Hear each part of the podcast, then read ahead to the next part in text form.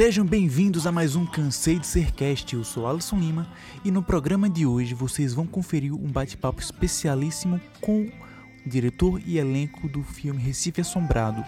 Eu sou Alisson Lima e estou gravando esse áudio antes do programa para avisar que, como o podcast foi gravado logo após a coletiva de imprensa, as condições de áudio não estavam ideais para uma gravação, então vai haver muito ruído de fundo, conversas e outras coisas, pois preferi gravar naquele momento e garantir um bom papo, garantir uma boa conversa para divulgar o filme que está sendo lançado hoje, na data de publicação deste podcast, dia 21 de novembro de 2019, nos principais cinemas de Pernambuco. A coletiva de imprensa aconteceu no Carolo Shopping no dia 19 de novembro, terça-feira passada, por isso áudio, mas não fuja, fique aí, a conversa está interessante e vamos pro programa. Até mais.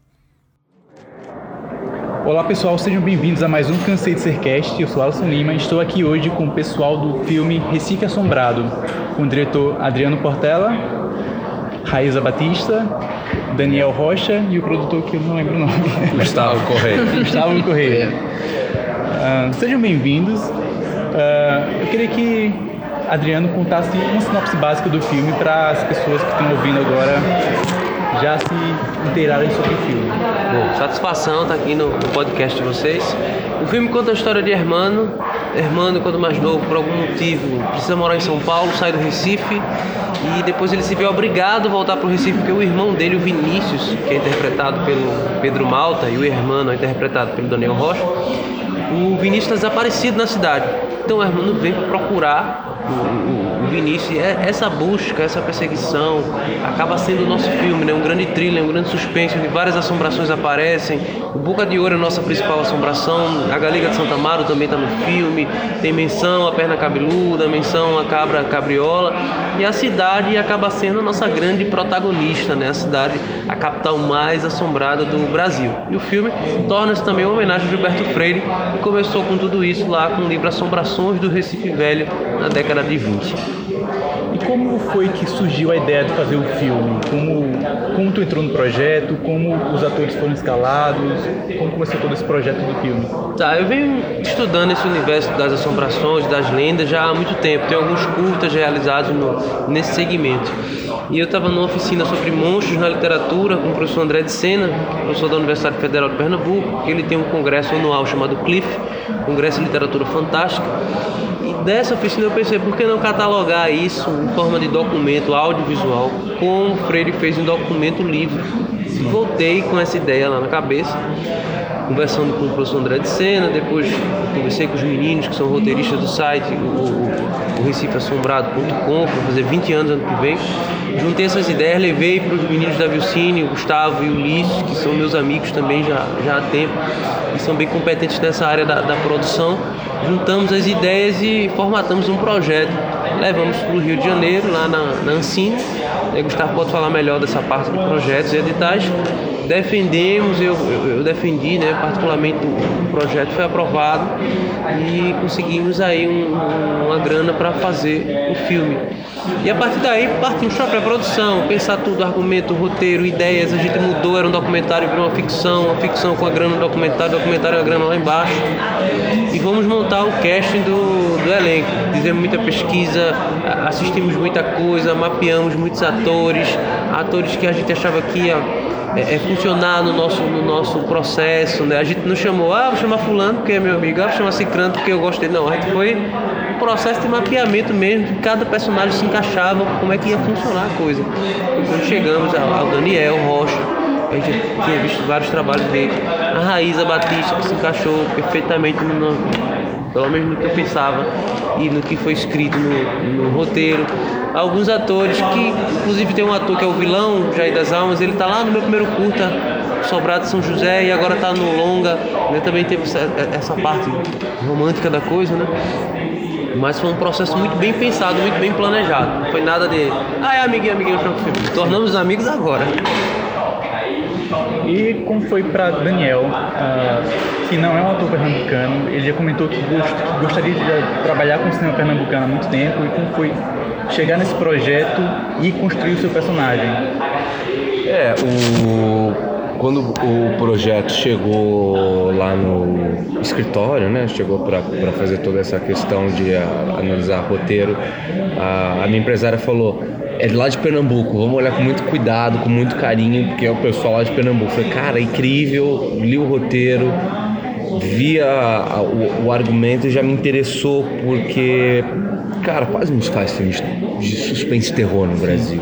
É um nicho que quase ninguém se arrisca tem começado a, fazer. a ter mais agora. Agora, né, cara? Que bom, né? Que bom, Sim. porque a gente faz cinema bom e Pernambuco faz cinema muito bom e, cara, é o primeiro daqui de. Primeiro filme de terror e suspense aqui Pernambuco. A gente tá fazendo o primeiro, então tava na hora, acho que, disso acontecer. E, e quando eu, eu, eu li, falei, não, quero, quero, tá, quero estar presente fazendo isso. E a grande questão foi, era uma questão de como vai ser o sotaque. O Portela falou, não, ele saiu garoto daqui, então é uma questão de o seu sotaque. Ele perdeu a identidade dele e a gente quer isso, quer que fique diferente de todo mundo, fala de um jeito e ele vai falar diferente. E isso até me deu uma calmaria, porque fazer um, um sotaque pernambucano, acho que é impossível fazer direito, você sendo um paulista não, é, é, é, muito complicado fazer isso para ser per perfeito. Eu acho que precisava de um trabalho de, sei lá, dois anos morando aqui e, e, e de, de personagem minucioso, entendeu? A gente não tinha esse tempo. A gente não tinha esse tempo para fazer isso dessa maneira. E que bom que foi dessa maneira, porque eu acho que quando ouvi o filme ontem eu vi que funciona. Funciona essa escolha, funciona desse jeito. E foi, foi, foi massa, acho que foi. A gente tem um longa-metragem bom, que, que entrega o que é o gênero, que assusta as pessoas e, e que também não, não é aquele slash, né? Sim. Aquele gênero slash é, que se faz muito nos Estados Unidos, que é o Jason, que vem com a motocicleta, a gente não faz isso, né? É outra coisa, é uma coisa, é um thriller policial, uma busca pelo irmão e, e é isso.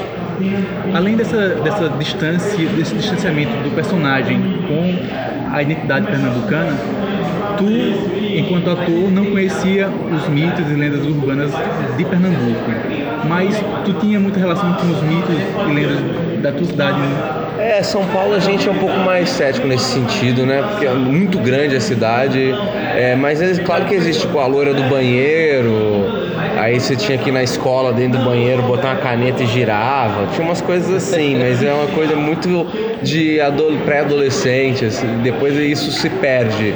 É, e tinha o, o, Homem do Saco, que é uma coisa meio parecida com o Papa Figo de vocês. Aqui o velho é. do saco trabalha pro Papa Figo. Ah, é? é entendi. É funcionário. É, buscar os filhos é. o Papa Figo tá em casa amarelado. MEI, é. tem o MEI e assinou é, carteira. Lá só tem o velho do saco. É, é, é, isso, mas não é uma coisa muito. Nem sei se existe mais, se as crianças hoje em dia se falam disso lá em São Paulo. É porque a tecnologia, não, é, não sei se tem essa questão mais assim, mas existe algumas. Mas nada que eu acreditasse muito não, viu? e você, Raíza, você nasceu em Recife, cresceu no interior e, e muito cedo se mudou para o Sudeste para trabalhar como modelo, como atriz. Sim. Como foi voltar para fazer esse personagem e acredito que retomar raízes que, de certo modo, acabou deixando. Sim. Como foi esse processo todo para tu? Olha, eu fiquei imensamente feliz quando, no primeiro contato a respeito do, do filme, e aos poucos, quando eu recebi roteiro, quando eu fui sabendo, eu fiquei muito empolgada porque é meu primeiro trabalho no cinema pernambucano. Em Pernambuco, no geral, eu nunca fiz nenhum trabalho que eu tivesse que resgatar o meu sotaque, as minhas origens. Sempre olham, talvez pelo meu biotipo, faço gringa, faço do sul, então é, é outra coisa. Então fiquei muito orgulhosa e muito, muito feliz de poder resgatar isso. Eu até fiquei um pouco preocupada porque por eu morar fora de Pernambuco há pelo menos 12 anos, eu lembro que quando eu fiz a primeira cena eu falei, gente, saiu o sotaque, funcionou, não ficou falso não. Fiquei com medo porque naturalmente se diluiu um pouco, né, por, por ter morado em vários lugares diferentes, meu sotaque hoje em dia é mais misturado. Mas rolou e eu fiquei muito feliz, fiquei muito feliz de estar nesse filme, de estar com essa equipe, com esse elenco. Estou muito feliz, estou em êxtase. e Gustavo, tu como produtor está ah, envolvido nesse processo há bastante tempo, acho que 4, 5 anos. E os atores estão há dois anos, foi quando o filme foi gravado, mas teu trabalho e o de Adriano é bem mais antigo. Como foi esse processo todo e como é ver ele nascendo de fato agora? Então, é, a, a, nossa parte de produção é mais é, difícil. Ela é mais burocrática, né? Vou dizer que é difícil porque depois que você pega o jeito é, dos editais, então você meio que, que segue um passo a passo. É, ele, ele, na verdade exige que você siga esse passo a passo.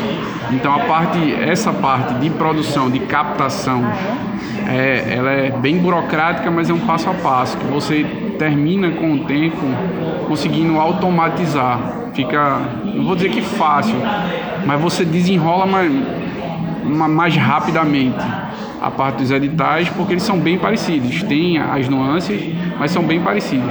Agora a parte de produção para filmagem, essa é complexa, principalmente é, para a gente que era uma produtora, era não, nós somos uma produtora que trabalhamos muito com animação, temos um, um estúdio de animação bem consistente. A gente estava acostumado a fazer produto para TV e para empresa e documentários. Então, fazer uma ficção longa de cara era um desafio muito grande. Então, toda a estrutura de produção ela demandou muito da gente, demandou estudo, é, indicações, aquilo. Tipo, a gente não tem know-how, mas a gente conhece quem tem, então vamos lá perguntar, vamos ver o que indica então. E a parte da escolha aqui do, do elenco, essa eu vou dizer que foi mais fácil, porque a gente tinha a ajuda do Adriano, que já possui uma escola é, de teatro, de atuação lá. Então ele conhecia mais, ele conhecia mais esse mercado. A gente tinha bem desenhado os papéis, então fica fácil de encaixar as pessoas. É, é basicamente, se ela topar, já está dentro porque a gente sabia da capacidade de cada um. Então, a, a parte burocrática de edital, é, depois que se pega o jeito é rápido, a, a, parte que a gente não tinha experiência de produção de, de set, filmagem, a gente pediu muita ajuda, mas eu acho que rolou bem, né? Conseguiu fazer bem.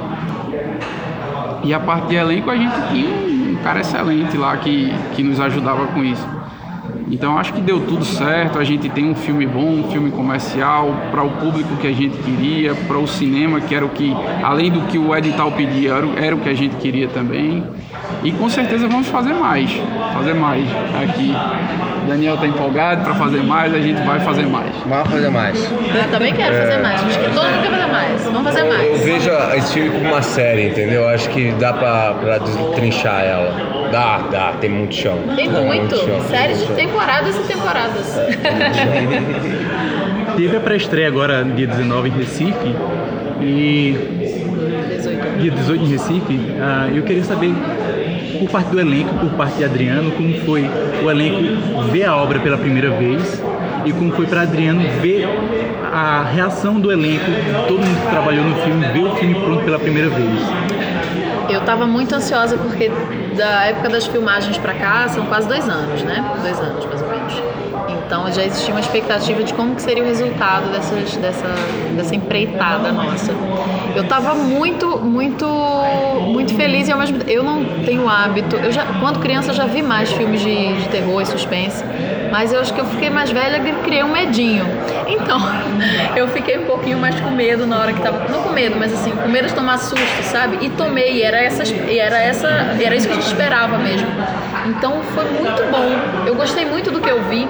Eu acho que o orçamento que a gente tinha para a gente conseguiu entregar um produto muito bom.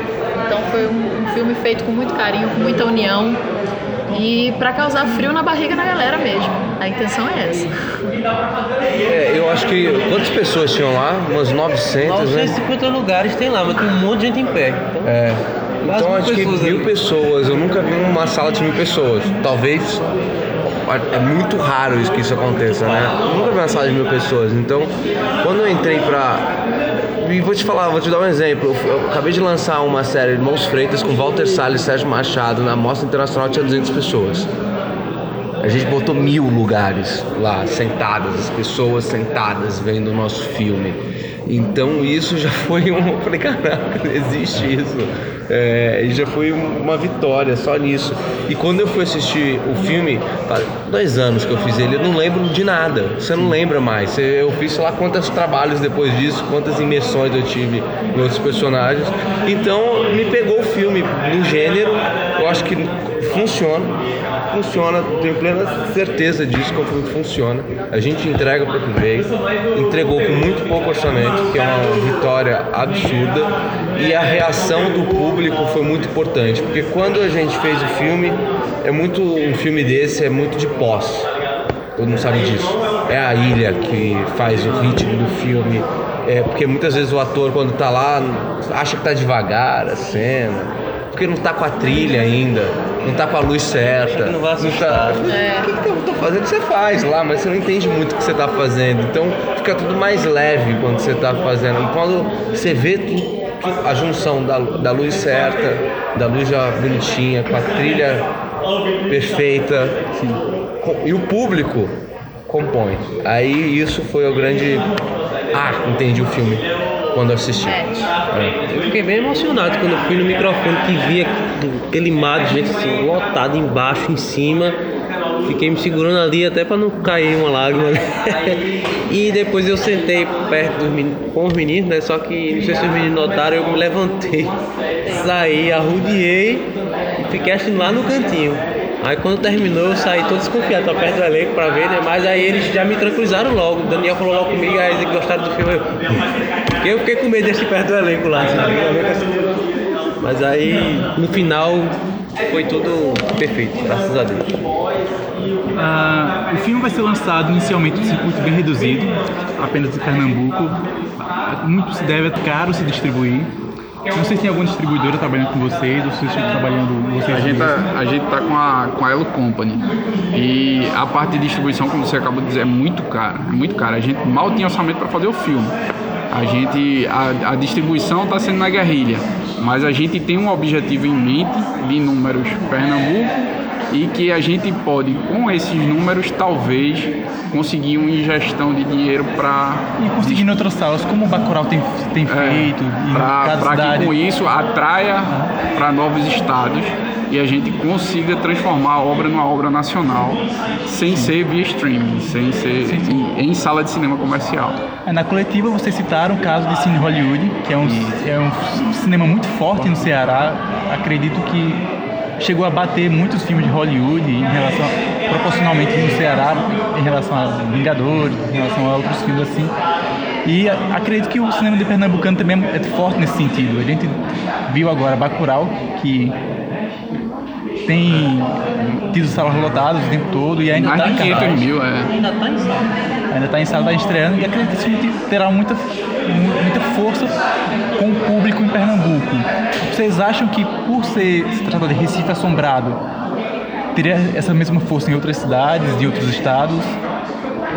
Então, é, não foi comigo, mas aconteceu essa pergunta no SP Cine, salvo engano. É, meu sócio foi para lá, o Ulisses, é, e quando ele apresentou o filme para as distribuidoras e tal, aí até falaram, mas o filme não, não tá muito recifense, não. Esse nome, Recife Assombrado, ele não, não leva muito para restringir o público. E ele, e ele citou, olha, veja só, é, se o, o nome do filme fosse São Paulo Assombrado, ele ia ser nacional ou ele ia ser tipo municipal, um filme municipal ou estadual? A pessoa meio assim, ele. O filme Mississippi em Chamas, ele é mundial ou ele é só do Mississippi? Não é porque tem um nome de uma cidade que você restringe o público do filme. Você restringe a, a Paris, geografia. Eu te amo, né? Lembra? O filme Nova York, eu te amo. Eles foram fazendo Rio, eu te amo. Não sei que. é, Foram fazendo tudo. É, a animação Rio é tipo, é só a locação. Ela não, não quer dizer que o filme seja só para aquele público. A gente fez um filme pensando é, para todos, assim, a gente fez no público geral. A gente fez um filme para sala de cinema comercial. Então, ali é só o nome, é tipo a locação. Não, quer dizer que o filme só trate daquilo e seja regionalizado e que ninguém vai gostar, não. não não, não tem ligação nesse sentido. Ali o, o, nome foi uma questão de escolha. A gente até colocou, se você olhar o edital, tá lá como Cidade Assombrada, porque a gente até pensou que isso poderia ocorrer. Uhum. E a própria Ancine achou que não, que a gente deveria colocar Recife Assombrado. Porque é a locação principal, não é a única, mas é a locação principal do filme. É só por, por Dá um peso a mais. É, é só para situar qual é a cidade, só para isso. Mas não, não tem nada, ele não regionaliza. E eu acho que isso não vai ser um impeditivo de a gente colocar o filme nacionalmente. Se a gente conseguir fazer um, um bom trabalho, uma boa bilheteria aqui, certeza que a gente vai crescer e botar ele nacional. Em breve a gente está estreando no Rio com a mesa cheia de bolo de rolo. e em outros estados também. Raíza comentou agora há pouco que via muito filme quando era criança e hoje em dia vê, vê menos. Como é a relação de vocês todos com o terror? Com o cinema de terror? É, na verdade, assim, eu, eu quando criança era coisa assim, suspense, tipo um sexto sentido da vida, o exorcista, sabe? Eu tenho essas coisas na, na, minha cabeça, mas depois eu fui ficando. É igual assim, quando eu era pequena, mais nova, eu não tinha medo de avião, hoje em dia eu tenho um pouco. Então eu não sei se quando a gente vai ficando mais velha a gente cria uma consciência do que, do que é o medo, do que, que isso pode causar. O medo também é uma defesa, né? Mas assim, eu, é, faz, faz muito tempo que eu não vejo um filme de terror. Eu vi ontem, eu vi na nossa pré. Então, é, eu gostava de ver, mas eu via também de dia. Então, eu sou meio medrosa mesmo. Não, não saía muito desse desse. Assim, era raro ver filme de terror também, mas via, mas gostava de ver de dia. Tenho medo, assim, vi pouco. É, pra mim eu assisto muito filme de suspense, assim, é, gênero, thriller, amo, fanzaço. Mas é, terror, fantasma, Annabelle, nem, nem ferrando. Esse tipo de filme, Annabelle. Não dá, não dá pra mim, tipo, exorcista, não consigo, não, não, não rola pra mim não. Mas suspense, super. Eu prefiro o suspense também. Tanto que eu até cito sempre o filme que eu gosto muito, os outros, com. Ah, Olhos. É, e assisto os outros filmes. Na época do filme a gente assistiu tudo, foi Gustavo. A gente faz tudo, tudo, tudo, tudo, tudo, remake, não remake, é, é, todos esses filmes que o Daniel falou, outros os suspenses, mas assim, até a estética do filme eu estava apresentando para uma estética do cinema noir, tem essa investigação policial, tem a Family Fatale, né, tem essa, esse, esse claro e escuro no, no, filme, mas o suspense ainda é meu gênero preferido. Falando em estilo, tu falou do estilo do cinema noir, como tu define o estilo do filme? Não, não o gênero, mas o estilo plástico do filme. Como foi a trilha sonora? É original, a fotografia? Essas coisas. Vamos dizer um noir esse suspense.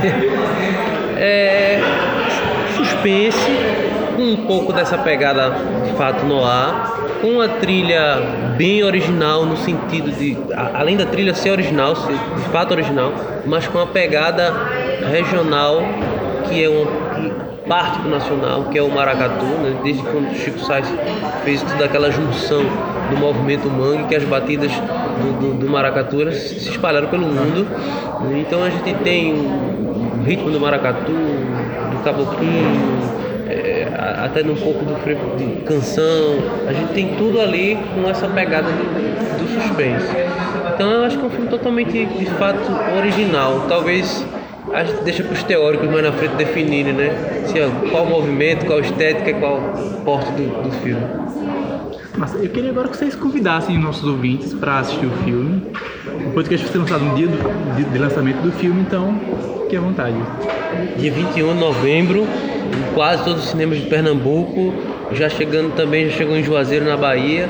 Convidar todo mundo aqui para assistir Recife Assombrado, fazer essa força-tarefa nessas duas primeiras semanas, são as duas primeiras semanas que o cinema nacional ele fica vivo aí nas salas para poder ele continuar indo para outras salas e para outros estados. É isso aí, gente. A gente vai estar esperando vocês para sentir aquele friozinho na barriga junto com a gente. Estaremos esperando a partir dessa quinta-feira, dia 21. Esperamos vocês. E é pra família toda, viu, gente? Família toda. Leve a sua avó, leve o seu filho, leve a sua esposa, se leve, leve, vá todo mundo. Se carregue e vá. a gente costuma encerrar o podcast com indicações. Cada membro que esteja participando indica alguma obra de, de entretenimento, seja filme, série, livro, CDs. Fique à vontade. Eu vou indicar um livro de um pernambucano, o bairrismo, né?